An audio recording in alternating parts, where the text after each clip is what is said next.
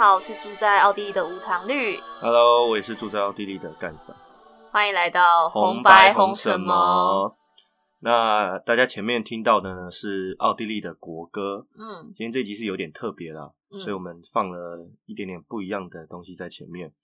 然后是什么原因呢？嗯，其实是嗯，就在昨天的嗯十一月二号的晚上，在维也纳发生了一件很令人悲伤的事情。嗯哼，对，就是在嗯维也纳的市中心发生了一起恐怖攻击。OK，然后目前呃，今天十一月三号我们所知道的消息是，目前呃有四个人身亡，然后有对十几个人受伤。OK，所以是一起呃已经被定调为恐怖攻击了嘛？对，OK。那简单讲一下昨天的经过好了，就是昨天晚上在 Schwedenplatz，那个是在维也纳呃市中心的一个算是、呃餐厅跟酒吧聚集比较密集的一个区域。嗯然后呢，通常在呃平时其实那边是很多人的，就非常热闹的一个，区。然后哦，还有一件要提一下，就是我们今天，也就是今天的凌晨开始，嗯其实就已经进入了全国的宵禁，呃，一个月是为了那个 coronavirus 的 Coronavirus 的疫情的疫情，对所以已经进入宵禁了。那就在准备要封城的前一个晚上，最后一个晚上，最后晚上大概八点钟的左右的时候，呃，就是有数名枪手在呃刚才提到的 s p e d e n p a 这个地方的这个区域呢，呃，持枪扫射了人群。嗯那这件事其实在呃维也纳或者奥地利其实已经应该很久很久没发生了。对那恐怖攻击对于奥地利来说，可能没有那么的没有那么的令人关心吧，在这段时间里面，因为大家都注意疫情这件事情上面嘛，嗯嗯，对，没错，所以其实让人家很意外，很意外的。对，尤其是他这个时间点又是在封城的前一个晚上，正是嗯所有人群聚集，因为很多人都想要在封城之前跟亲朋好友最后一次在餐厅呃、餐吃厅吃个饭饭之类的，对，所以其实昨天晚上也蛮多我们认识的人曾经在或者是正在那个地方用餐，或者是在跟朋友聚会，没错，所以呃，我们第一时间听到也非常的紧张，也非常的不嗯安。那这一集呢，就是有一点新闻快报吧，带大家赶快来理了解，然后来关注一下维也纳发生的这个恐攻案嗯，件。也算是有一点把我们现在的心情记录下来，然嗯后就是跟大家有一个陪伴的感觉。因为我想在这样子遇到这样的事情，不管是呃人在奥地利的我们，或者是人在台湾的我们的朋友家人们，其实心情应该也都是蛮紧张跟沉重。那希望借这一集节目，可以嗯、呃跟大家分享，跟大家陪伴一下我们这段时间。也不是这段时间啊，这个晚上的一个的心情感受。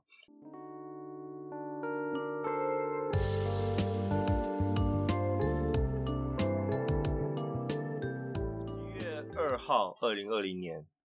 那维也纳在晚上八点左右呢发生了恐怖攻击。我们其实一开始最先是在群组，也就在八点半左右吧。嗯，差不多。群主，我们呃台湾人的群组啊什么的，就开始有一些风声吧，有些嗯。影片开始传出来，然后诶，其实一开始其实也看不出什么东西来，嗯。然后过了一阵子，大概十几分钟吧，新闻开始慢慢爆出来，那我们才发现这件事其实是非同小可的，嗯，对，因为一开始可能原本只是以为是呃一般的可能枪击案啊什么的，对，尤其是它发生的区域其实是在比较酒吧、餐厅区，所以等于说，其实之前那边偶尔也会有一些，嗯，可能因为喝醉或什么的闹事事的人，对对对对，所以有警察也不稀奇什么的。大概在晚上九点左右的时候，其实发现事情越来越不对劲了，嗯因为我们住在这一区，其实离呃市中心非常远的。可是从九点开始，呃，警车啊、救护车的声音就不断的从我们家附近呼啸而过。嗯。那新闻报道也开始更新了很多现场的呃现在的情况，嗯嗯，基本上在当时，呃，枪手出现之后呢，就有跟警察发生了搏火，然后呢，在在当那边用餐的呃顾客呢，其实也都很多都有拍下现场的情况。嗯对，那第第一时间的处置是大部分的餐厅是马上将店门锁起来，然后嗯。灯关掉，然后引导客人到地下室或者是比较里面的房间或厨房里面做躲避。嗯，其实一开始也不清楚到底有多少攻击的人，到底是发生什么发生什么事，其实都一直不清楚。但是有很多害人的影片是陆续的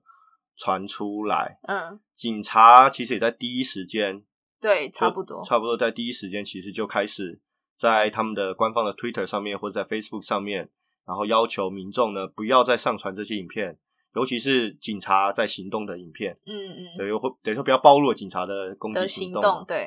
那也开辟了一个专属的，你是说一个连接吧？对，它有一个政府跟警局的专属连接，对，请各位民众把所有相关的影片都直接上传到这个连接里面的应该资料库里面，对对对供警方做之后的证据。那不要在社群媒体上面嗯，呃传播。对那，当然很困难啊，因为人们总是有这样的好奇心理，所以其实这嗯影片真的是传播的非常的快，几乎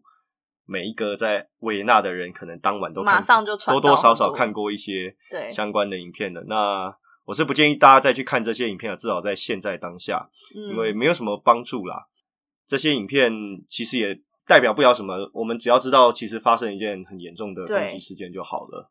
然后大概在十点十一点左右，其实情况就很明朗了。嗯，然后呃，警察基本上也都控制了现场了，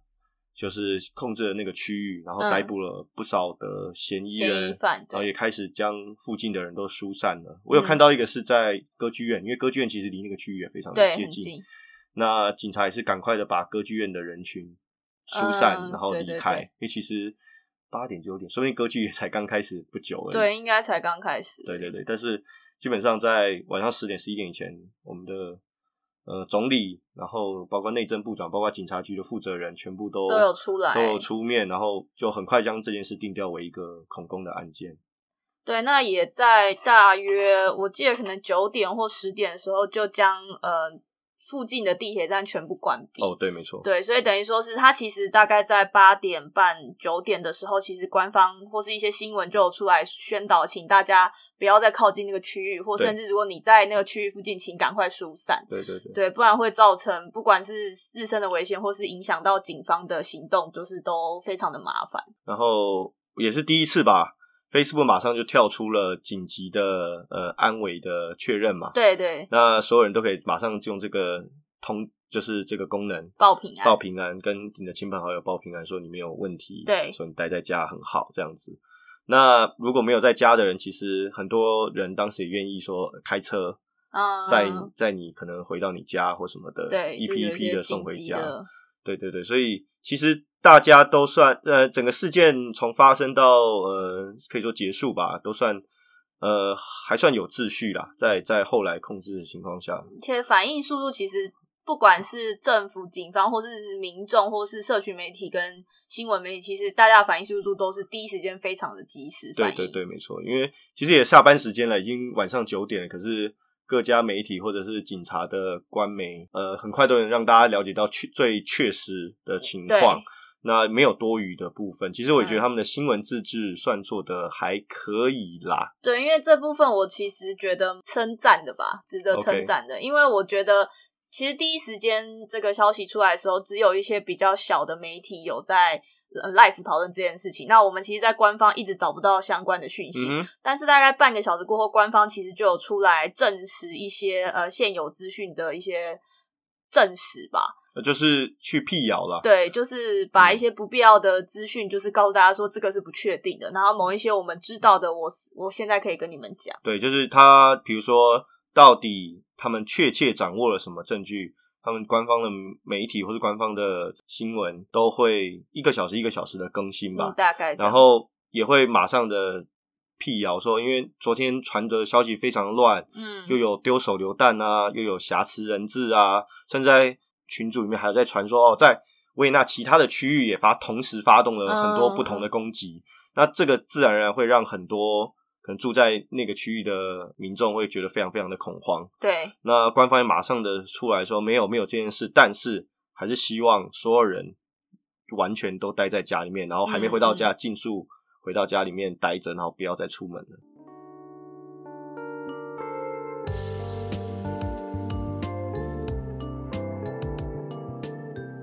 那新闻媒体呢，其实后来就有揭露说，这一群作案的枪手呢，嗯一开始攻击的目标其实呃就是瞄准了犹太教的会会堂。堂对，那不过当晚是说，其实犹太教会堂并没有开放，所以也没有人嗯在那边、呃应该做礼拜或什么的吧。就是整个关闭，整个对关闭，因为疫情的关系，所以等于后来枪手是转而是攻击了餐厅，就犹太教堂附近的餐厅的嗯人群。那其实对啊，那个那个那个区域原本就是一个犹太区啊，嗯当地的维纳的犹太区。不管怎么样，不管是攻击犹太人啊，嗯还是说攻击一般无辜的百姓民众啊，其实这都是一个很令人发指的行为。没错，因为恐怖攻击在欧洲，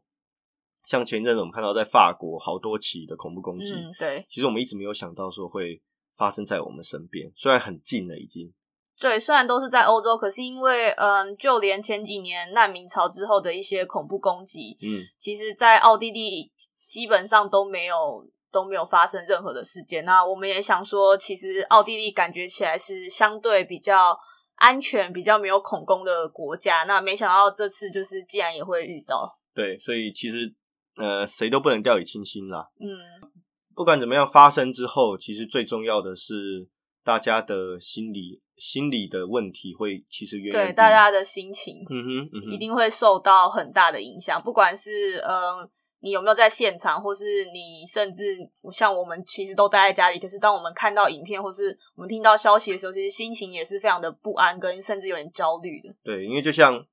呃那一片发生恐攻的区域，其实都很熟悉嘛。嗯，如果是没有疫情的话，我们也经常在那边吃饭或什么的。对，所以呃，看到其实心里会非常非常的难过，会觉得很不舒服，因为你你很有可能真的就在那个用餐对用餐，你有可能就是呃那些受害者之一，对，所以你会非常非常的感同身身受，比起你看到其他任何的影片，呃，其他任何的恐怖攻击事件，其实会更更觉得不真实吧？我觉得，对，因为到现在其实我都嗯。还觉得有一点难以想象，因为其实看到那个影片，你会觉得说，就是这真的是发生在我生活过这个地方，而且是这么熟悉。嗯对，因为其实那个区域离我平常上班或是平常大家去的地方真的都很近。嗯哼，对，那个地方真的就是你可以看到很多你熟悉的店家、你熟悉的餐厅，然后竟然就在那样的大街上发生这么残忍的事情。对其实对我影响也很深，就是说，嗯，即使我住在离案发地点这么远的地方，嗯我我昨天晚上我打开窗户看在外面，望向外面，我还是都会紧张，嗯，我还是觉得好像随会不会时发生都会发生些什么事，感觉其实那股心理压力就是很难让人家一时之间去适应的。对，因为老实说，为什么为什么恐怖攻击或是恐怖主义嗯这么令人愤怒，或这么令人对令人难以原谅的原因，就是因为它不仅是造成了人员的伤亡，嗯而是造成整个社会或是甚至全世界的人心理上的一种痛苦。对对，那或是甚至是一种害怕，你会害怕你你身边的人，你会害怕你走在路上的感觉，你会害怕随时随地会不会发生什么事情。那那种恐惧感，其实我觉得对每个人来说都是不应该承受的。嗯，这这其实也是呃恐怖主义想要带给人对，这其实就是他们的目的。他们的目的。所以也不是说不，我们不能有这样的情感，或不能有这样的紧张。但是呃，更重要的是，我们怎么样去面对这样的事件，面对这样的压力，然后去调试我们自己的心情。因为如果我们真的害怕了，如果我们真的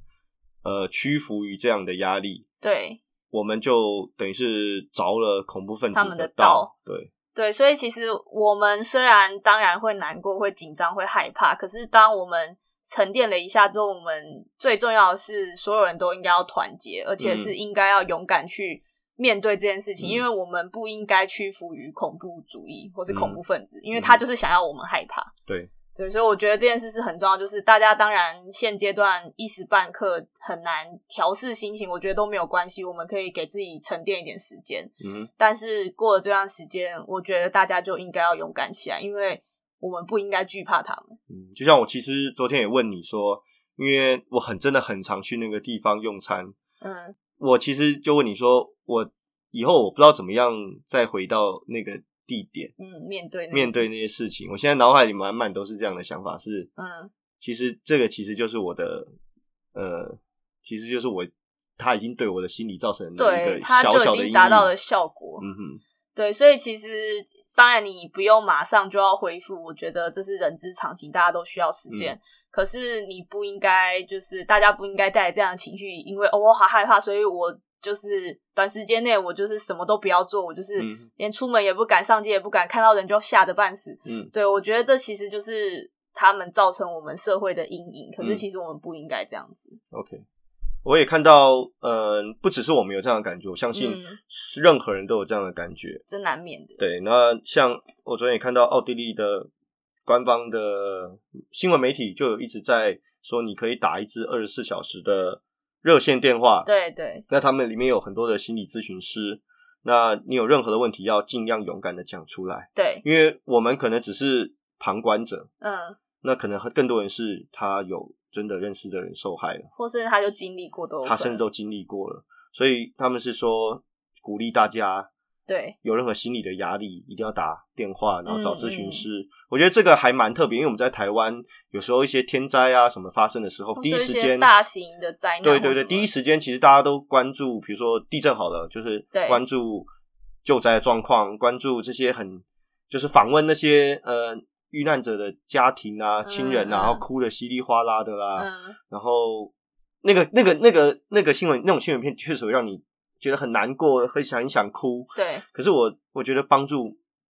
真的不大，对，因为其实对你之后的情绪，跟你对你隔反而天会更容易陷在那个里面。其实应该更快的是说，我们怎么样平静下来平静下来，然后呃寻求专业的协助。然后如何面对这样的事情。嗯哼，对啊，我觉得这一点，我那时候看到也觉得说，诶，他们的反应速度真的蛮快，因为就是在事件发生没过多久，马上官方或甚至很多的媒体都已经在转发，就是这个热线的那个 Twitter，因为它上面就有大概三四支，就是二十四小时的热线电话，都是心理咨询方面的。对，那我自己看到觉得还蛮特别的。因为其实不只是伤者，真的受伤的伤者需要疗伤，其实整个社会的里面每一个人都一定在这件事里面或多或少有一些受伤。嗯其，实我们的心理的伤也要很认真的面对，很认真的去对治疗它。对，所以这是呃，我很欣慰说，嗯，奥地利的政府嗯至少在这个、呃，在这个方面确实是，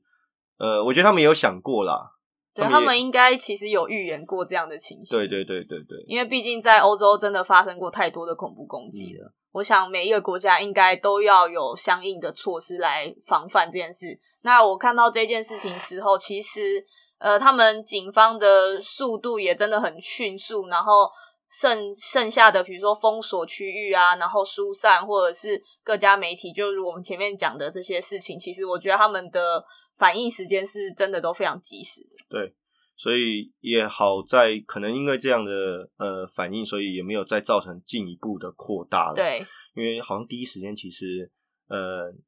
枪手是有乱窜的，等于对是在整个市中心，嗯，对，最后找到枪手或者目前还不明朗了，但是至少是说有在多个步步行可以达到的嗯区域都有发生一些呃枪响或是枪枪响，或者是对对对对对。那我们回头还是要看这次恐攻的另一个，其实是困扰困扰欧洲最久的问题，其实是宗教的冲突了。嗯嗯，就是说，这次恐攻的确是由应该啦，是由他们用的词叫做伊斯兰国的同情者，也就是说比较激进的伊斯兰主义的分子所所主导的。那其实这个问题真的很难解，因为我们生活如果没事的时候，其实就是没事。我们 身边有很多伊斯兰教的的朋友，不是说朋友啦，我们认识很多伊斯兰教的，我们在路上一定会看到，每天都一定会看到，嗯、包头巾的妇女，或是呃来自中东的呃移民对，就是或是邻居什么的都很都有。多，对，我们楼下就住了一一一大家子的回教徒啊对啊对啊呃他们家弄得很漂亮，对啊，所以嗯，可是，在发生这样的事情之后，其实就连我一个我没有信仰，我没有我不是基督徒，也不是天主嗯教徒的人，我也会觉得啊，伊斯兰教怎么那么可怕？怎么又是伊斯兰教？对，就是会觉我现在可能看到嗯长胡子的人，或或者是包头巾的人，我现在心里会有一点点害怕，这是正常的吗？老实说啦，这件事情真的很难解，因为每次发生恐怖攻击的时候，其实很多人，不管是媒体或是一些组织，大家其实都会跳出来强调说，这个只是一些极端的特例，因为伊斯兰教其实不管是有不同的分支，或是他们。甚至有很多不同的组织，那绝大多数的伊斯兰教其实大家也都是奉公守法的，嗯，就是好公民们，大家其实也都是过好自己的日子。对啊，对啊，对啊。对，那真的每次都因为这些少数的极端分子的恐怖攻击，然后导致这个社会其实对伊斯兰教真的有非常多的误解。那我会觉得，其实。老实说啊，我自己就算遇到了，我也很难不去心里有一点点的害怕。嗯，我看到我一定也会联想到最近的事件。我希望我自己就是可以不带有偏见去看那件事。可是老实说，你说要我完全没有偏见，嗯，又根本不可能。所以，即使是你已经知道了，这也许就是一个突发、一个少数的对极端案例，可是我们还是很难把这个标签从某一个群体里面撕下来。我觉得很困难。我觉得就是这个社会，就连我们稍微有点意识，都已经很难避免这种偏见。何况是有一些，甚至他本来就可能对伊斯兰教的人，或是对移民本来就有偏见的人，那发生这样的事情，其实老实说啦，在他们心中一定就觉得哦，你们就是坏人。对我，我的其实也也也能够理解。就像呃，我们前前几期有讲到政治上面有一个政党是反。移民的反伊斯兰的政党，为什么他这几年可以迅速的崛起？其实也跟呃类似的频发的事件，我觉得也有着一定的关联呐。那这次又爆发了，算是为那呃这几十年来最大规模的恐怖袭击。对，那我相信对伊斯兰的群体来说，社社会来说，在奥地利来说也是非常的困难，在这个时刻，嗯嗯，因为现在走在街上，任何人都有可能。对他们有很大的歧视或者是恐惧感，甚至都有可能出手攻击他们。对，甚至骂他们什么之类的。因为我们也体验过，在 Corona 刚开始的时候，我们一一个亚洲人的外表，嗯，都会被呃当地很多可以说无知吧，小屁孩、小屁孩或者对无知的民民众会认为我们就是病毒的代言者。对，就这么简单一件小事情，他们都会都会有这么大的反感，而且是。这么大的偏见，对，这么难，更何况发生的真的是死人的案件，对，所以其实这个恐攻又造成了这个呃宗教的对立，或是民族间的对立更更深化了嘛。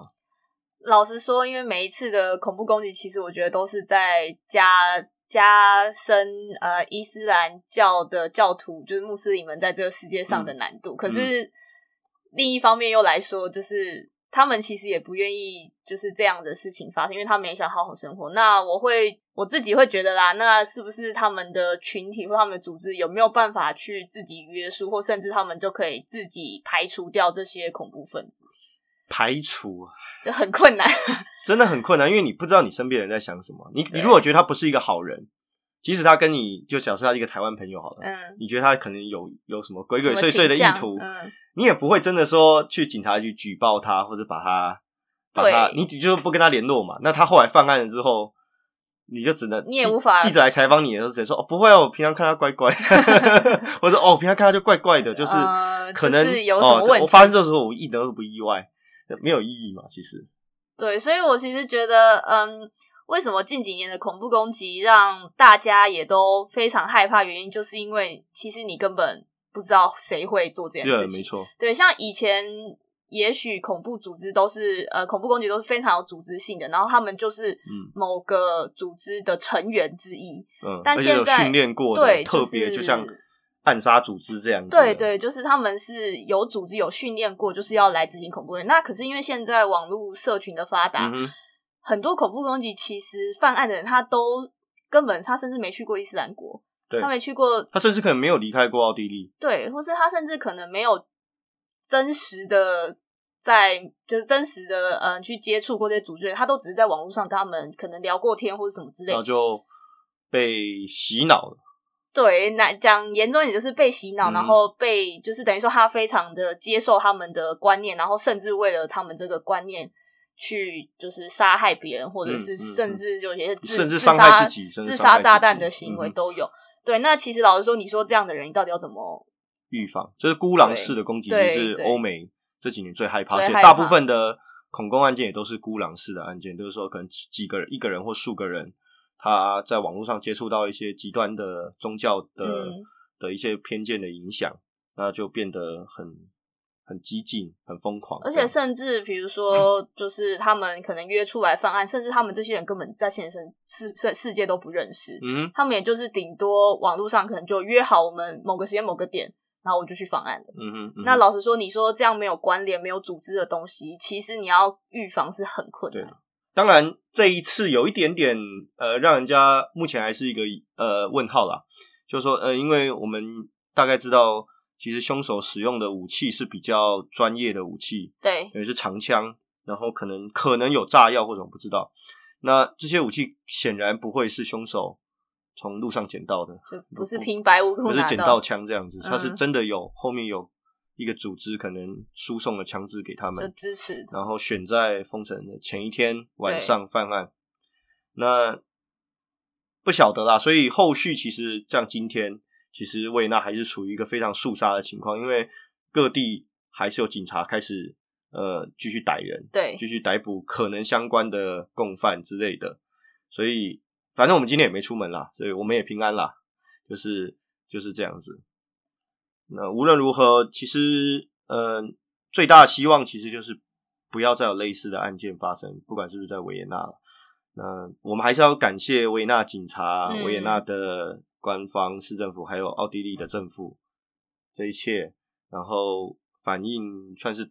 得宜啦，然蛮后及时的然后让伤亡不要扩大，嗯，然后我们现在在家其实还是蛮安心的，因为知道其实应该整个局势是控制下来的。嗯嗯嗯，那接下来的部分就是要处理后续，其实就不关我们的事情的啦。对那我们只要顾好我们自己的心理状况，然后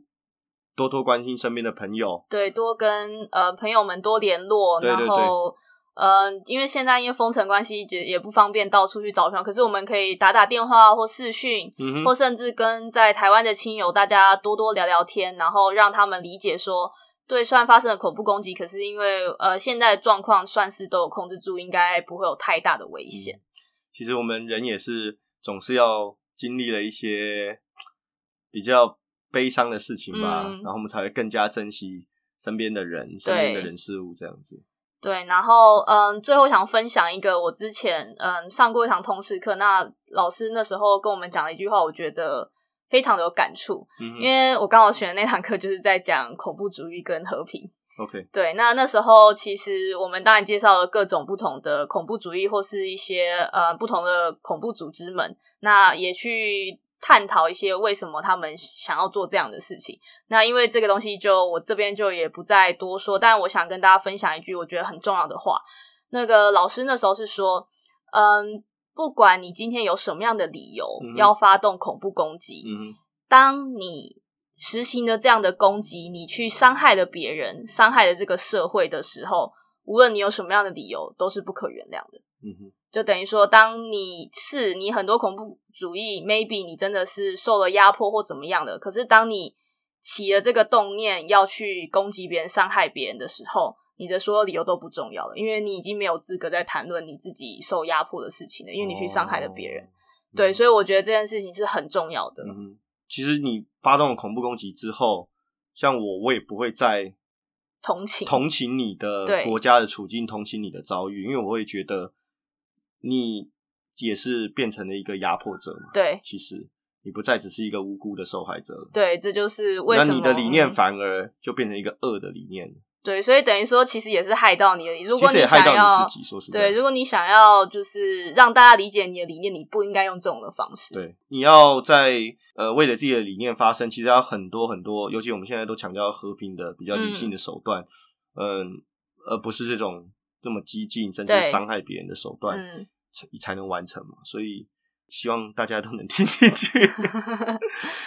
希望对啊，其实最重要就希望大家都平安啦。对，对啊这是最重要的事情。好，那这一集呢是比较临时、比较突发的一集，但我觉得，嗯，很很有意义。我相信关心我们节目、关心喜欢我们两个人的听众，一定都会对这件事件有很多想听的事情。对，那我们不会在，并没有在事件本身的很多细节，毕竟我们也不在场，我们也不了解，嗯，我们不会有太多的琢磨。我们主要是讲讲，其实昨天晚上就是发生的对事情之后的一些感想、一些心情吧。对，就是跟大家分享一些我们现在的感受。嗯哼，最后就也希望，除了希望大家都平安之外，就是希望接下来疫情也能顺利过去。哦对，就是希望封城一个月后，我们又可以再出来了，然后嗯大家可以带着呃勇敢乐观的心情再去面对。好，呃，不管有没有经历过这些事情呢，如果你们有类似的故事想要告诉我们，或是有对我们有什么任何的话想说，都欢迎到、呃，不管是我们的 Apple Podcast 下面留言呢，或者是也可以到我的呃 Facebook 粉砖 c e l a v i n 无糖绿微糖少冰，或是我的 Instagram 下面留言给我们。好，谢谢大家啦。那这里是红白白红什么拜拜，大家拜拜。